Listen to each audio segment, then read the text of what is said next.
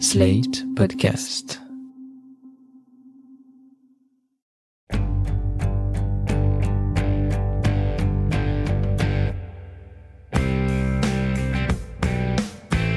Bonjour et bienvenue dans cette saison hors série d'Amis. Après avoir regardé 10 saisons de Friends, on s'attaque à un autre monument de la pop culture, une tragédie shakespearienne où les gens ont les dents pointues et des torses scintillants. Bref, un chef-d'œuvre du 7e art, j'ai nommé Twilight.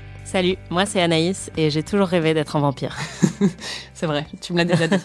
Et moi, c'est Marie et à 19 ans, après avoir lu et vu Twilight, je me suis inscrite à un programme d'échange dans l'État de Washington pour euh, partir sur les traces de Bella et Edward. Sauf que c'était pas du tout dans le même coin de l'État, c'était à 8 heures de route, mais j'y suis quand même allée. Dur. On attaque ce hors-série qui se déroulera sur 5 épisodes, un épisode par film de la saga. Aujourd'hui, on parle donc du premier film, Twilight Fascination. Bienvenue donc dans ce premier épisode de Ami saison 2, chapitre 1, Constipation. On a décidé de regarder Twilight ensemble parce que c'est un peu une pierre fondatrice de notre amitié. On l'avait vu il y a des années quand on s'était rencontrés pour la première fois. Tout à fait. Du moins, je pensais que c'était une pierre fondatrice de notre amitié parce qu'en regardant le premier film avec toi l'autre jour, je me suis rendu compte que tu ne connais pas du tout Twilight. Ça fait des années que je l'ai pas vu. Hein. Euh, pas moi. ça doit faire genre bien 5 ans, je pense. Euh, moi, ça doit faire 6 mois. Le problème, en fait, c'est que quand t'as réalisé qu'il y avait des points de l'intrigue dont je me souvenais pas, t'étais hyper méchante avec moi. Oh. Et tu disais, mais comment tu peux pas te souvenir de ça? T'es une fake, tu m'as menti, tu connais pas Twilight. Bah oui, je pensais que vraiment c'était un truc qui nous unissait. Parce que moi, les autres films, je les ai regardés peut-être une ou deux fois, c'est tout. Mais celui-là, je le regarde tous les ans. Ouais, mais c'est un truc qui nous unit, mais c'est juste que je m'attache pas trop aux détails, moi, dans ce genre de film, donc... Euh. Et du coup, à la fin, c'est une vampire. Non, mais tu plaisantes, là. en fait, t'as jamais vu ces films. Mais si, mais je les ai jamais. Quelqu'un a remplacé. T'es une fausse Anaïs qui a été remplacée. Euh, mais non, mais c'est pas ça qui me. C'est pas l'histoire qui me préoccupe quand je regarde Twilight. Il va mourir. arrête de me spoiler. Mais je te spoil pas, tu l'as vu. Euh, je m'en souviens plus. Non, mais on l'a vu plein de fois ensemble. La dynamique originelle de Amy est de retour en fait parce que tu ne connais rien à Twilight. c'est ça. Enfin, je sais juste qu'elle se rase les jambes à un moment dans un des films de la fin. voilà, c'est ça. Bah, D'ailleurs, quel est ton rapport avec les films? Bah, en fait, ce qui est marrant, c'est que moi, je les ai pas vus à la sortie, contrairement à toi. J'étais un peu plus âgée et je les ai toujours plus ou moins regardés au second degré. je vois ce que tu veux dire sur mon rapport à Twilight. En fait, la première fois que je les ai téléchargés, il y en avait déjà trois qui étaient sortis. Et j'ai téléchargé les trois d'un coup parce que je me faisais chier et je cherchais un truc euh, à regarder sans me prendre la tête. Et en fait, j'ai été complètement absorbée par l'histoire incroyable de Twilight et je suis mais en fait, c'est trop bien ce truc. Et après, rapidement, ça m'a beaucoup fait rire parce que c'est quand même ridicule, il faut l'avouer. oui. Et donc, toutes les autres fois où j'ai revu Twilight, c'était pour des Twilightons, organisés soit avec toi, soit avec d'autres amis, où en fait, la règle, c'était qu'il fallait boire à chaque fois qu'un personnage a l'air constipé. Ce qui fait qu'au bout d'une demi-heure, t'es bourré. Qui explique pourquoi je me souviens plus de rien. voilà. Donc, je pense qu'on n'a pas tout à fait le même rapport euh, à la saga. Oui, parce que moi, en fait, la première fois que j'ai entendu parler de Twilight, je travaillais dans une librairie au rayon euh, littérature étrangère et toutes les petites meufs venaient demander euh, Twilight parce qu'on avait le livre en premier parce qu'il était en anglais. Et je me disais, mais c'est quoi ce truc trop naze, Twilight? Et la libraire m'avait dit, c'est vraiment de la merde, c'est un, sur un vampire, c'est une histoire d'amour hyper, hyper chelou. Et je jugeais grave, mais quand le film est sorti, je suis allée le voir parce que j'avais une carte UGC. Et j'ai adoré. Mais c'est normal, c'est un très bon film. Et du coup, j'ai lu les livres, je les ai tous dévorés, je dois avouer. Je les ai lus qu'une fois quand même, je me respecte. Mais oui, donc ça a quand même assez impacté ma vie pour que je décide de partir euh, dans l'État de Washington euh, suite à ça. Et ensuite, j'ai vu tous les autres films sont vraiment beaucoup plus nuls que le premier, donc je les ai vus avec beaucoup plus d'ironie que les autres. Et donc euh, moi aussi, j'ai fait des Twilightons, je me moque de Twilight, mais j'ai quand même un attachement très fort au premier film. Oui, c'est ça, parce que quand on l'a regardé ensemble, quand même, t'étais hyper intense. c'est un peu la honte, mais bon. Bon, passons aux choses sérieuses. Anaïs, tu as 30 secondes pour nous faire un récap du premier film Twilight. Alors, pour faire simple, c'est l'histoire de Bella, une meuf à la fois vraiment banale et vraiment unique quand même, qui sent hyper fort. Elle part vivre chez son père dans l'état de Washington, donc près de Seattle, et là, elle est reniflée par Edward, un vampire qui scintille au soleil et qui a donc un odorat très développé. Et il tombe amoureux. Mais c'est compliqué parce que elle, c'est une ado, alors que lui, il a plus de 100 ans et il écoute Clair de Lune de Debussy. Donc euh, clairement, il y a quand même des gros gouffres culturels à combler dans cette histoire. Et il y a des meurtres aussi. euh, Enfin voilà, il y a toute une autre intrigue, mais on s'en fout un peu. Oui, ça on s'en fout clairement. Voilà. Bravo, merci. Après ce magnifique résumé qui euh, couvre parfaitement l'intrigue, on va passer peut-être aux personnages pour les détailler les uns après les autres. Alors, est-ce que tu peux me dire deux mots de Bella? Comment tu la définirais? C'est une meuf hyper constipée. Mais ils sont tous hyper constipés. Ouais, mais elle, euh, vraiment quoi. Et on sait, elle vient de l'Arizona, et on sait qu'elle vient de l'Arizona parce qu'elle tripote tout le temps des cactus. Ouais, pour nous rappeler que là d'où elle vient, c'est le désert quoi. Et elle aime pas la pluie et le froid. Ouais, Tout ce qui est, quand même humide euh, et froid. Ouais, c'est ça. Et c'est mal barré parce que son mec est hyper humide et hyper froid. voilà, exactement. C'est vrai qu'en fait, Bella, c'est un peu l'archétype des héroïnes féminines de YA. Euh, donc, euh, YA, c'est le young adult. Donc, c'est euh, ce courant de la littérature qui est fait pour les adolescentes. Il y a un sous-courant dedans qui est de la fantasy. Et donc, Twilight est à fond là-dedans. Et les héroïnes de ces livres, souvent, sont un peu des pages blanches sur lesquelles les filles qui vont lire ça, parce que le public est beaucoup plus féminin quand même, le lectorat en général, sans vouloir faire de grandes généralités, mais c'est quand même le cas, peuvent projeter toutes leurs envies et toute leur personnalité à elles sur cette page blanche. Et donc, les caractéristiques de Bella, c'est d'être gênée et timide dans son environnement, mais en même temps assez brillante, avec une vie intérieure hyper riche, mais qui sait pas comment s'exprimer, qui préfère lire que rencontrer du monde. Toutes les adolescentes qui vont lire du YA, en règle générale, vont s'identifier à ça aussi. Alors que le personnage d'Edouard, lui, va être beaucoup plus développé au niveau de sa personnalité. Le personnage de Bella, toutes ses caractéristiques, c'est qu'elle trébuche vachement. Toutes les meufs, euh, enfin, peuvent s'identifier à ça Oui, elle est maladroite, elle est mal dans sa peau euh, et elle est euh, châtain aux yeux marrons quoi. Elle est Oui, le truc le plus banal physiquement. le, Ouais. du monde. C'est-à-dire qu'elle est vraiment décrite comme pâle, châtain, aux yeux marrons. ouais. Voilà, mais un mec extraordinaire va tomber amoureux d'elle, ce qui fait que toutes les meufs rêvent de se dire genre je suis banale, mais un mec extraordinaire va tomber amoureux de Oui, moi. parce que c'est ça. Elle-même se considère comme pas digne d'intérêt, mais évidemment, elle est digne de l'intérêt du mec le plus extraordinaire du monde. Voilà, ce qui fournit un magnifique terreau pour une relation toxique euh, Exactement. Une relation très très saine. Voilà. Bella qui est interprétée donc par Kristen Stewart. Ensuite, il y a Edouard, le fameux Edouard. Edouard, oui, qui a genre 130 ans, mais qui est toujours puceau, il faut le savoir, et qui va toujours au lycée. Steve Carell, prends-toi ça à la tronche. Voilà, C'est clair. Toujours vierge à 130 ans, c'est dur. Et il va toujours au lycée de son plein gré. Le mec, ça fait 90 ans qu'il se retape les trois années du lycée, je ne comprends pas. C'est clair. Bon, tu l'as dit, il scintille au soleil, et la nuit, surtout, il s'introduit dans la chambre des filles pour euh, les regarder dormir. Donc, euh, un mec très très sain dans sa tête et dans son corps. Ouais, voilà. Moi, j'ai juste noté un mec hyper constipé. en fait, ça va tous être ça. voilà, c'est ça. Et il est joué par Robert Pattinson. Bon, ensuite, il faut parler de Jacob, qui est pas très présent dans ce film, mais qui arrive. Heureusement. Ouais, putain, c'est le pire. Mais qui a une très belle perruque et qui est là pendant deux scènes. Et en fait, son deal à lui, c'est qu'il vit sur euh, la réserve euh, amérindienne euh, du coin et que ils ont un truc avec les loups. Voilà. Ouais. Et il a un petit crush sur Bella. Petit, oui. D'ailleurs, pour Jacob, on a un extrait qui vous en dira long sur ce qu'on ressent pour ce personnage. Jacob Et sa perruque. Je le déteste. Moi aussi. Bah oui, on le déteste. ouais. Ça ne, ça ne présage rien de bon pour le deuxième film parce C'est que clair. c'est littéralement lui tout le temps. Ensuite, donc, il y a Charlie, qui est le père de Bella et qui est donc un dad à moustache, ce qui est mon archétype préféré dans l'histoire de la fiction. Oui, tu étais très très enthousiaste. Je l'adore. De toute façon, on est un homme avec une moustache, c'est fini. Tu veux un dad, c'est fini. si tu cherches quel est mon personnage préféré dans toutes les œuvres, le dad. Oui, moi tout ce que j'ai noté sur Charlie, c'est qu'il est taiseux et qu'il a une moustache. Ouais. Voilà, c'est le seul truc qui le caractérise quand même. Il est touchant. Ouais, non, je sais pas. Enfin, bon, il te touche toi en tout cas. Il faut parler des parents. Il y a la mère de Bella. Oui, le seul truc que j'ai noté sur elle, c'est que c'était Nina dans 24 heures chrono et qu'elle a tué la femme de Jack Bauer, donc je la déteste. Voilà. Cool. Et il y a le père d'Edward. Oui, le père d'Edouard qui est une version un peu lawful good de Lucius Malfoy. Genre c'est la version Je euh, Castorama. avec.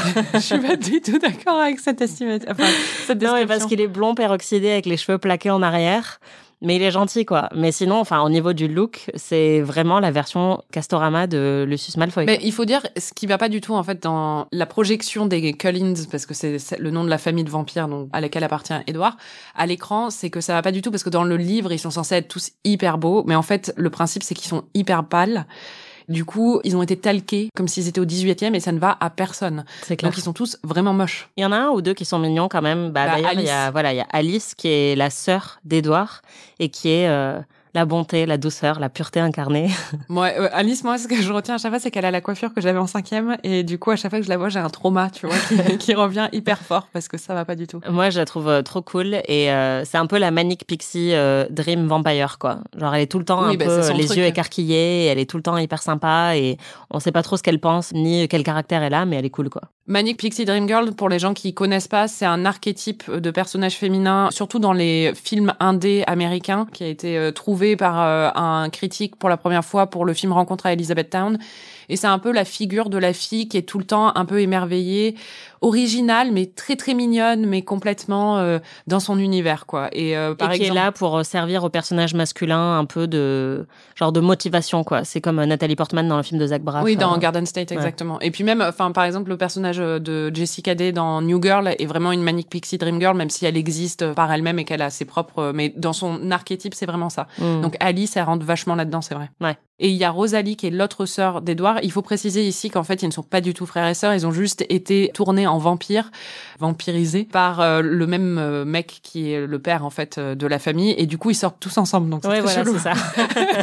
Ils ont des grosses vibes sexuelles quand même. Voilà, sauf que le seul qui est célib dans le groupe, du coup, c'est bah, Édouard le Puceau, quoi. Ouais, c'est ça. Il attendait la bonne, en fait. Et Rosalie, c'est sa sœur qui est un petit peu jalouse et qui a une perruque blonde et qui est censée être magnifique dans le livre, mais ça fonctionne pas trop dans, dans le film. Et qui est joué par Nicky Reed. Oui. Et j'ai juste noté un sup.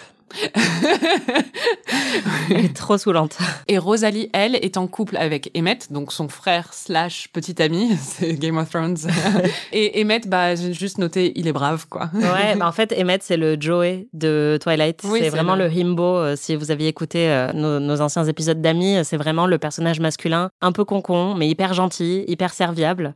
Et comme tu dis, il est brave, quoi. Moi, je l'adore. oui. Et enfin, on passe au meilleur. Le meilleur pour la fin, Jasper, ton préféré. Jasper, Jasper. le dernier de la fratrie, en fait. voilà, Jasper, un homme hanté par des siècles de constipation. un imodium humain. Au teint de Smecta. C'est vraiment tout ce qui définit Jasper, c'est qu'il parle jamais, mais il a l'air hyper constipé et il a l'air tout le temps en souffrance, quoi. Mais vraiment en souffrance.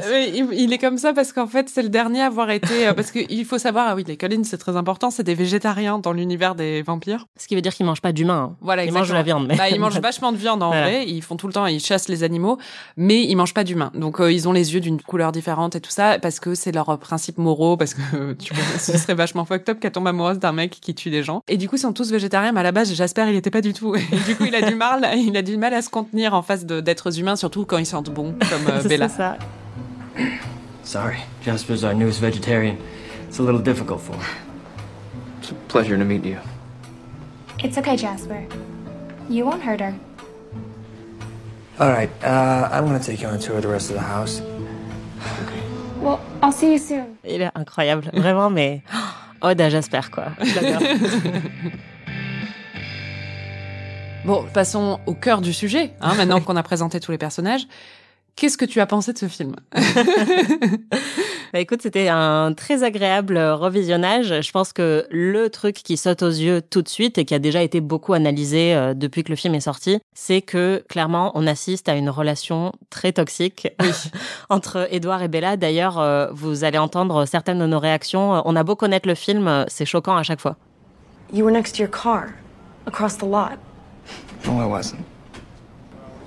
Melly, you're, uh, you hit your head. I think you're confused. I know. Quel gaslighting Hmm, What exactly was that? You stopped the van. Well, nobody's gonna believe you. so- Sympa. I wasn't gonna tell anybody. C'est tellement une relation I just need to toxique. know the truth. Can't you just thank me and get over it? Thank you. Là, c'est tellement creepy. Il est en train de le regarder quand elle dort. Oh, mais c'est tellement problématique. Oui, grave. En même temps, dans Buffy aussi, ils faisaient ça. Bah, c'est toujours un truc de vampire. Ils adorent regarder les meufs dormir. Bah, ils ont rien d'autre à faire en même temps. Ils peuvent pas dormir. Bah, je sais pas, il y a Netflix. hein. That was the first night I dreamt of Edward Cullen. Voilà, vous avez nos analyses euh, après quelques verres de vin, je dois avouer.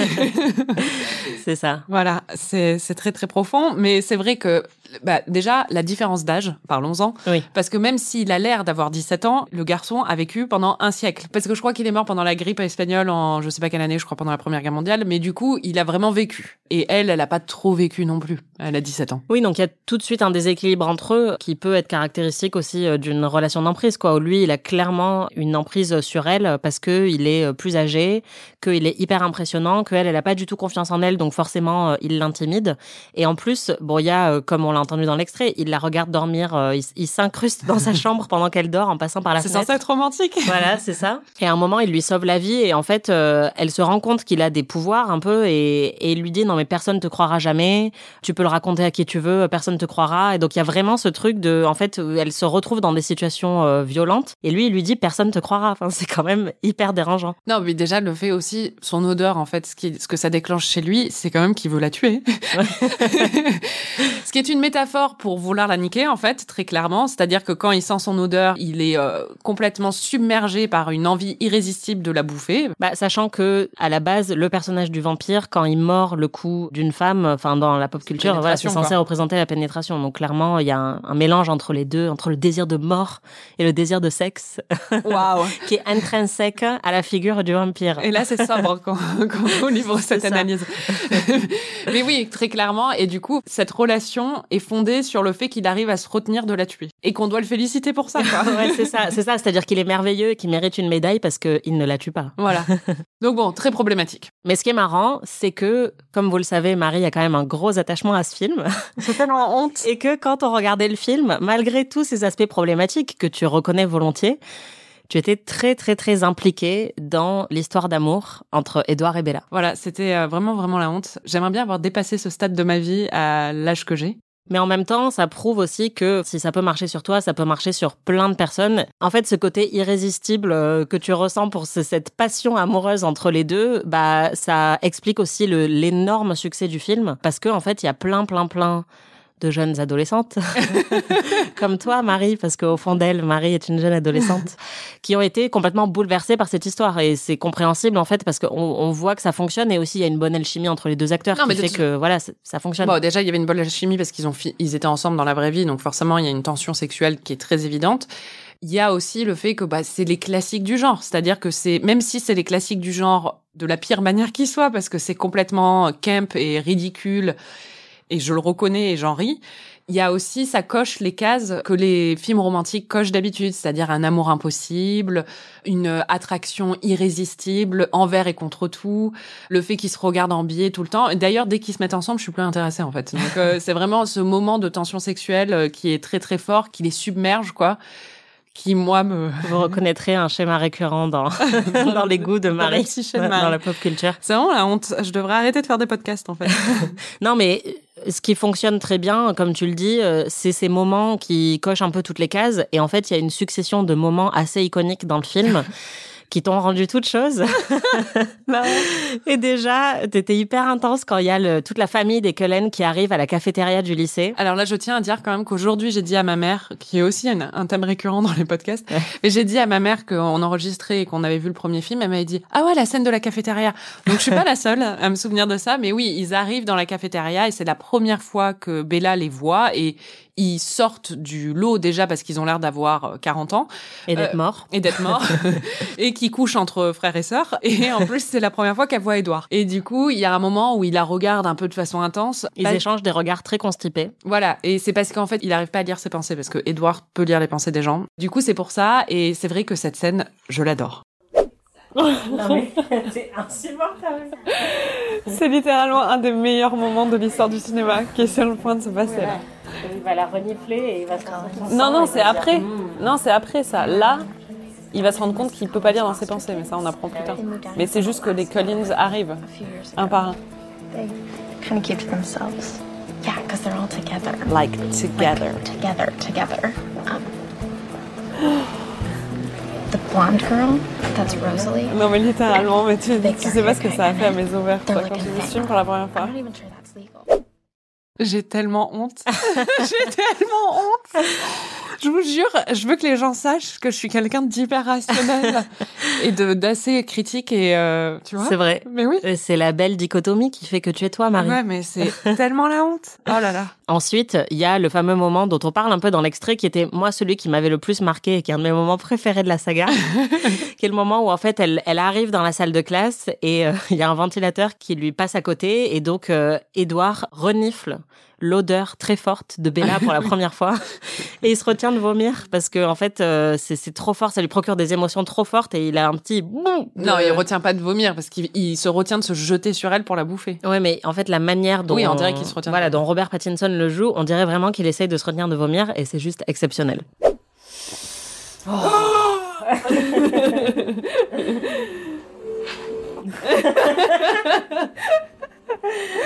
ah, c'est tellement beau qu'il va vomir. Waouh. Vraiment, cette scène, on s'en. Incroyable. Bon, un autre moment culte, on en a parlé, c'est le moment où il la sauve. Il y a une voiture en fait qui glisse sur du verglas et elle manque de se faire bah, écraser entre deux voitures, quoi. Et euh, Edouard, qui était de l'autre côté du parking, vient jusqu'à elle très très vite, bloque la voiture avec sa force surhumaine et euh, la sauve en fait. Il se penche sur elle et tu crois qu'il va peut-être l'embrasser, mais en fait non. Et c'est un grand moment. Tout à fait. Pour moi, une des meilleures scènes, c'est pas le crash, c'est après, parce que forcément, il est obligé de lui révéler sa vraie nature, parce qu'elle s'est dit quand même, t'as stoppé une voiture avec ta main, c'est chelou. Il lui révèle pas. Hein. Elle fait un travail de déduction et d'enquête. Mais il est obligé de lui montrer. Elle va sur Google et elle tape des trucs. euh. C'est vrai. D'ailleurs, on a vu le petit sponsor euh. Google. Et ensuite, ils vont dans les bois et il lui fait un peu un jeu de devinette et il lui dit Tu crois que je suis quoi? Et elle lui dit T'es un vampire. You never eat or drink anything. You don't go out in the sunlight. I know what you are. Say it. Vampire. Et après, il l'amène, il la prend sur son dos. D'abord, il lui dit Qu'est-ce que je mange? What do we eat? Bah, toi. Et après, il la prend sur son dos et il escalade très vite, super vite, super vite, super vite la montagne. Les arbres aussi. voilà. Il fait un peu de parcours et après, ils arrivent au sommet de la montagne. Et là, il y a le soleil qui se pose sur lui et il se met à briller de mille feux comme une boule à facettes. Ouais. Et il lui dit. C'est ça que je suis. Comme si c'était un truc horrible. Ouais, voilà. Et qu'il était défiguré, alors qu'en fait, euh, c'est juste un mec euh, qui brille, quoi. Ce qui est plutôt cool. J'aime bien parce qu'à chaque fois, on dirait qu'il il te dit ça comme s'il était monstrueux, alors que. Ouais, c'est hyper beau, c'est pas comme Ouais. s'il avait des pustules. Enfin, beau, c'est des paillettes, quoi. Ouais, on dirait un pendentif clair, quoi. c'est clair. Attends, elle est tellement en chien. Waouh, ça brille de mille feux. On dirait, euh, pas de Claire, on dirait un, un bracelet Swarovski, quoi. Là, tu sens la bourge, là. la connasse. C'est vrai que toi, t'étais Claire. ça voilà, Toulouse versus Bordeaux, quoi. C'est clair. bon, mais quand même, le moment Ah. qui t'a le plus fait réagir, Sans rire, je crois que c'est un de mes moments préférés de l'histoire de toute la pop culture. et on l'a senti quand on l'a regardé ensemble. Ça dure 10 secondes. Ouais, mais c'est vrai que c'est un moment très très très très cool. C'est le moment où en fait ils ont décidé d'assumer un peu leur couple au grand jour et ils arrivent au lycée et ils portent des lunettes de soleil Il porte des ouais. et ils ont l'air hyper cool. Bah, en fait, le truc, c'est qu'il sort de la voiture. Elle attend. Il fait le tour de la voiture. trop il fait le tour de la voiture pour lui ouvrir la porte. Du coup, je sais pas ce qu'elle fait pendant qu'il fait le tour. Genre, elle attend qu'il vienne lui ouvrir la porte de la voiture. bah oui. Et ensuite, il lui met la main autour de l'épaule et il lui dit Since we're going to hell. Et tout le monde les regarde, quoi. Oh, wow. Ce qui est vraiment le rêve de tout ado. euh, bah ouais, grave. You know, everybody's staring. I'm breaking all the rules now anyway. Since I'm going to hell. Après cette arrivée cultissime, Bella et Edward sont un couple, sauf qu'ils ne s'embrassent pas. Ils ne se touchent pas. Au grand désarroi de Marie. Oui. non, mais en même temps, c'est ça qui fait le charme, justement. oui. Parce qu'à un moment, il essaie d'embrasser, mais il est pris, euh, il est submergé par ses émotions, il va la bouffer, du coup, il se retient. Mais il l'emmène quand même chez ses parents pour la présenter à toute sa famille. Surtout, il l'emmène dans sa chambre, qui est horrible. Enfin, il n'y a pas de lit, tu peux pas t'allonger, tu peux pas dormir. Mais qui a une vue sur les arbres et qui a surtout... euh, Une collection de CD. Ouais, c'est ça. Il lui fait écouter sa musique et comme euh, c'est un vieux centenaire, bah, il écoute euh, Claire de Lune de Debussy. Claire de Lune. Ouais, voilà. C'est vraiment hyper gênant. Alors qu'elle, elle doit écouter, euh, je sais pas, genre Placebo. c'est clair.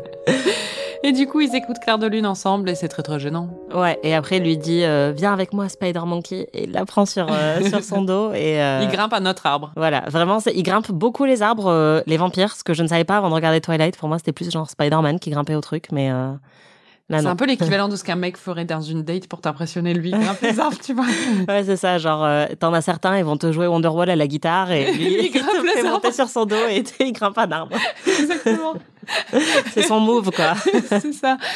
Oh, mon dieu, c'est génial. Et du coup, maintenant, dès que j'entends Clair de Lune, je pense à Twilight et je peux plus éco- écouter cette musique, quoi. Ça- Et comme tu écoutes souvent Clair de Lune de. Debussy, c'est un vrai problème. Non, mais je peux te dire que toutes les petites américaines, elles adorent euh, Clair de Lune à cause de ce film. Bon, là, il faut parler de la scène, la meilleure scène de tout Twilight. Je pense qu'on peut être d'accord là-dessus. De tous les films Twilight. oui, complètement. C'est la scène du baseball. Anatomie d'une scène, anatomie d'une scène, anatomie d'une scène. Pour l'occasion, Anaïs, tu vas nous faire une petite anatomie de la scène, une description en profondeur de cette scène de baseball. Eh ben, je te laisse la parole. Merci Marie. Ah oui, je voulais revenir sur ce qui reste aujourd'hui euh, bah, une des plus grandes scènes du cinéma, je Oui. pense qu'on peut le dire. Une scène euh, cultissime qui constitue peut-être ce que la saga Twilight a fait de plus beau. C'est une scène qui arrive à un peu plus de la moitié du film et dans laquelle Bella se joint à la famille d'Edward, une famille de vampires donc, pour un match de baseball. Alors forcément, la question qu'on se pose tous, c'est pourquoi? Et j'ai envie de dire déjà parce que c'est fun, c'est des vampires qui jouent au baseball. Donc ça devrait suffire. Mais en fait, cette scène joue aussi un rôle très important dans l'intrigue du film. Déjà, c'est un des rares moments de liesse du film, et d'ailleurs, c'est le seul moment où aucun des personnages n'a l'air constipé. Et ça, c'est quand même une grande joie. Et puis, c'est censé être l'intronisation de Bella dans la famille des Cullen, même si ils l'ont désignée comme arbitre, parce qu'elle peut pas jouer, parce qu'elle est pas assez forte. Donc, c'est un peu comme si ta belle famille t'invitait à la piscine alors que tu sais pas nager. C'est un peu dégueulasse, quoi. Mais bon, c'est censé officialiser son rôle dans la famille. Et surtout, c'est l'élément déclencheur pour toute l'intrigue finale du film, puisque c'est suite à cette scène qu'une bande de méchants vampires vont arriver pour essayer de manger Bella. Et donc, c'est ça qui va constituer un peu toute la fin de ce fameux film. Alors, il faut parler de la bande-son. Oui, c'est Évidemment. C'est vraiment un de ces grands moments de l'histoire du cinéma où on assiste à la rencontre parfaite entre un film et une musique. Ici, le morceau qui a été choisi pour rythmer cette scène, c'est Supermassive Black Hole, ou Trou Noir Supermassif, de Muse. Je sais pas ce que t'en penses, Marie, mais pour moi, c'est le morceau parfait pour accompagner une scène de vampire qui joue au baseball. Ah, mais clairement. Il y en a pas d'autres. Et comme l'aurait dit la moi de 16 ans, vous pouvez l'entendre, hein, c'est un morceau qui déchire, quoi. Et puis, c'est une scène lourde de symbolisme, puisqu'elle se passe en plein orage, un peu comme les sentiments orageux que Bella éprouve pour Edward. On apprend que les vampires ne jouent au baseball que quand il fait orage, en fait. Alors au début, on comprend pas trop pourquoi, et puis après, on réalise que c'est parce qu'ils frappent la balle tellement fort qu'il faut que le tonnerre retentisse pour couvrir le bruit de la batte de baseball qui tape la balle. Et d'ailleurs, on a droit à Bella qui réalise ça aussi et qui dit Ok, je comprends pourquoi vous avez besoin du tonnerre. On apprécie au passage les dialogues euh, vraiment qui crépitent d'ingéniosité. Et un autre exemple d'ailleurs de la brillance des dialogues, c'est quand Edward est en train de courir et sa mère murmure à Bella Edward est très rapide. et c'est important d'établir ça parce que ça va lui servir à Edward dans une intrigue à la fin du film, le fait Oui, d'être rapide. Mais c'est aussi et surtout parce que c'est un des nombreux sous-entendus sexuels de ce film voilà, qu'on doit apprécier. Et puis voilà, donc l'orage, le tonnerre, la foudre sont là pour symboliser évidemment la puissance des Cullen, le danger que les vampires peuvent représenter dans ce monde de Bella, mais aussi et surtout la foudre de désir qui traverse le corps de Bella tellement elle est en chien devant Edward. et puis, niveau symbolisme, on notera aussi que le baseball se joue avec des battes et que bat en anglais, ça veut dire chauve-souris et que les chauves-souris, c'est des vampires. Waouh. Là, là, on voit que t'as eu 19 au bac en film, quoi. Honnêtement, j'ai lu ça dans un commentaire YouTube. ah, trop déçu. Donc voilà, juste, enfin, on pourrait durer très longtemps sur cette scène qui nous offre un corpus très riche euh, d'analyse. Mais on essaiera de faire ça à chaque épisode, de vous plonger un peu dans une scène euh, iconique du film. Je pense que c'est très important de redonner à Twilight un peu euh, ses lettres de noblesse et montrer qu'on peut analyser en profondeur ce film. Oui. À quand des Twilight Studies? Grave Jamais, j'espère.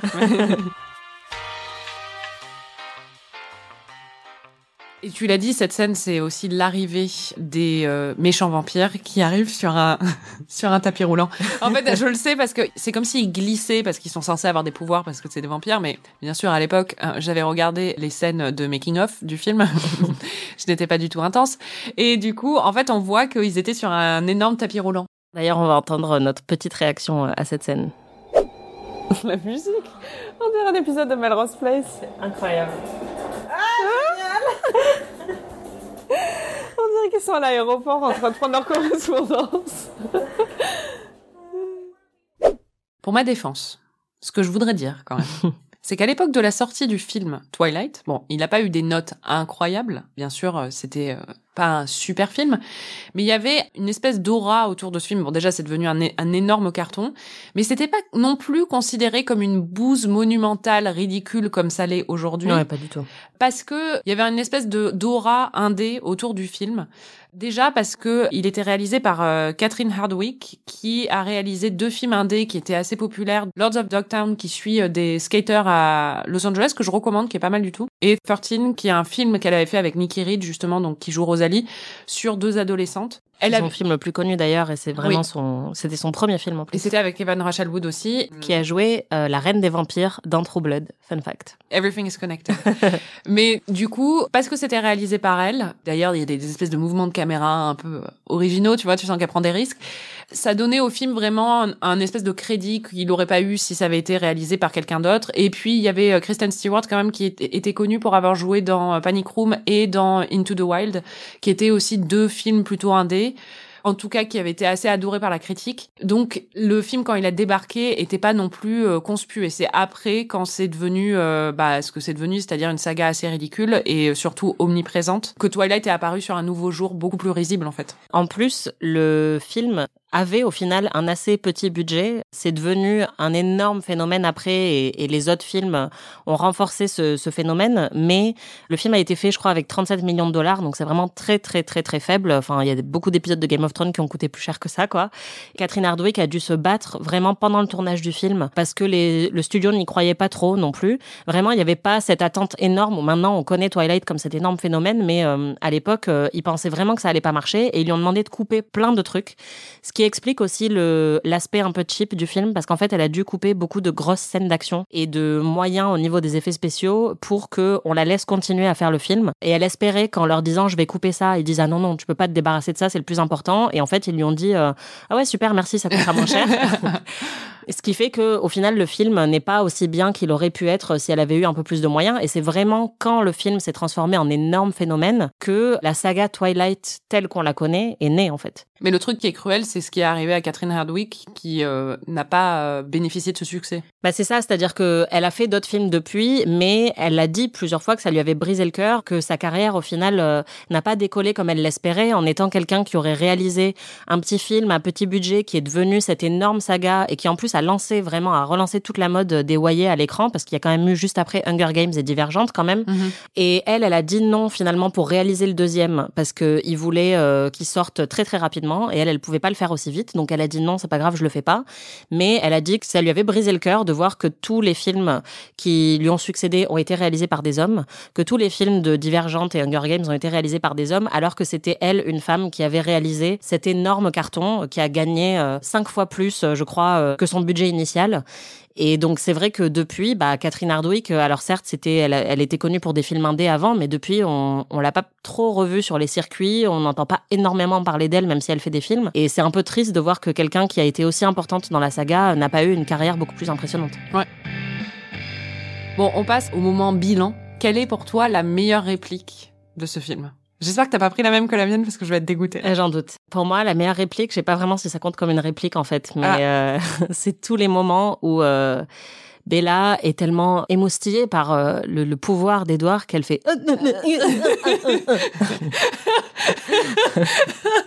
Oh, not. You. Oh, please don't. What?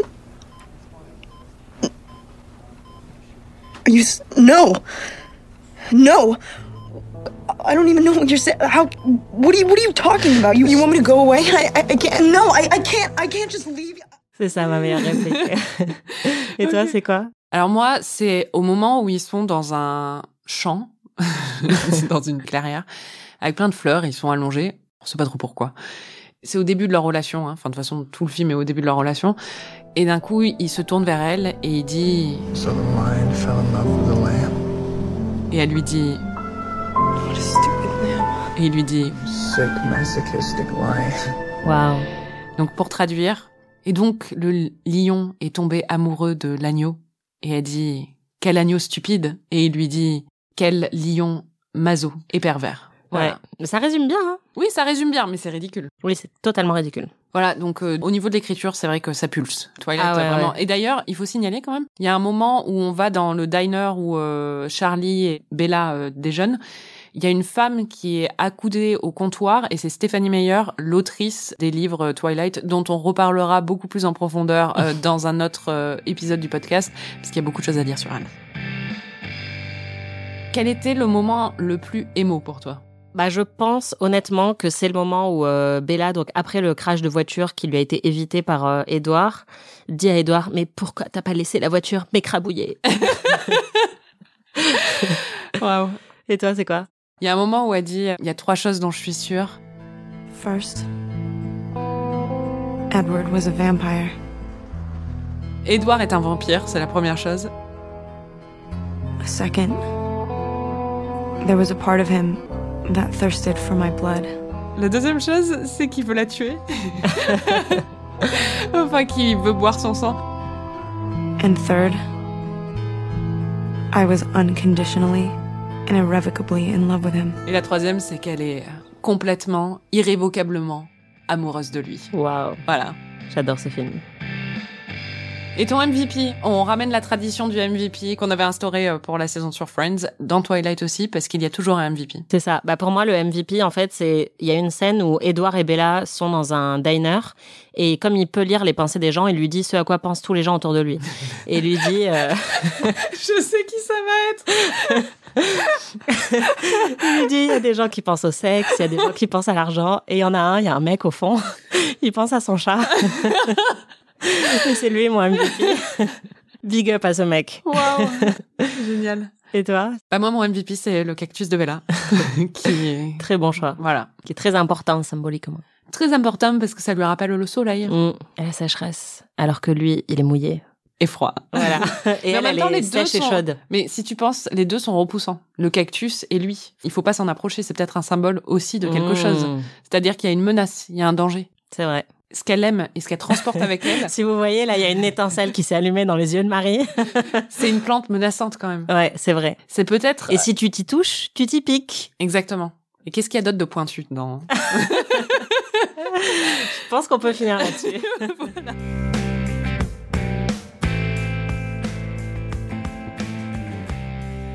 Merci de nous avoir écoutés. Merci Anaïs. Merci Marie. Vous pouvez retrouver tous les épisodes d'Amis sur Slate Audio ou votre plateforme de podcast préférée. Notre prochain épisode couvrira le deuxième film de la saga Twilight, Twilight Tentation.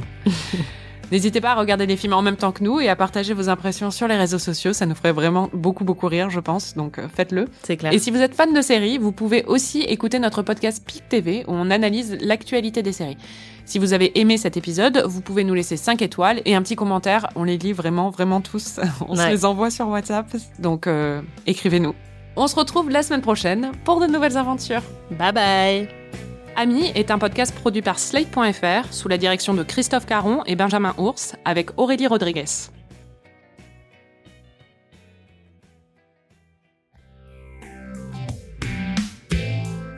Au lieu des notes, qui était euh, le format euh, traditionnel pour Friends, euh, on a décidé de vous faire un petit bonus avec quelques moments qu'on n'a pas inclus dans le podcast de notre enregistrement quand on a visionné Twilight ensemble.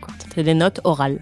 Les notes étaient déjà orales dans Ami euh, sur Friends, parce que tu parlais. Oui, mais je les écrivais, je les enregistrais pas. T'as essayé de me casser, je t'ai contre-cassé. Bon, on écoute les, les meilleurs moments. C'est nul. C'est génial. About three things I was absolutely positive. First,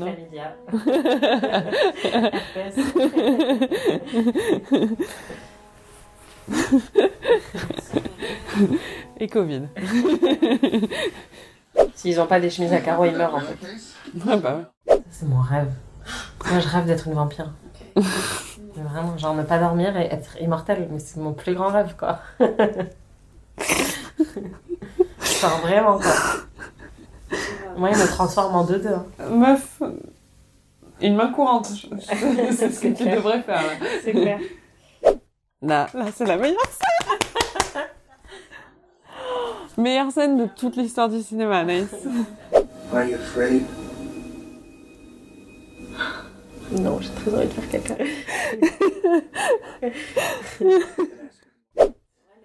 Ça lui va pas du tout cette casquette. Hein. T'imagines la tristesse de genre, ton seul passe-temps, c'est que tu dois attendre quand il y a un orage pour jouer au baseball. Ah, cette scène est tellement bien. Grave. Oh, je l'adore. Super. J'adore quand elle monte sa jambe là, en l'air. Là. Ouais. Wow.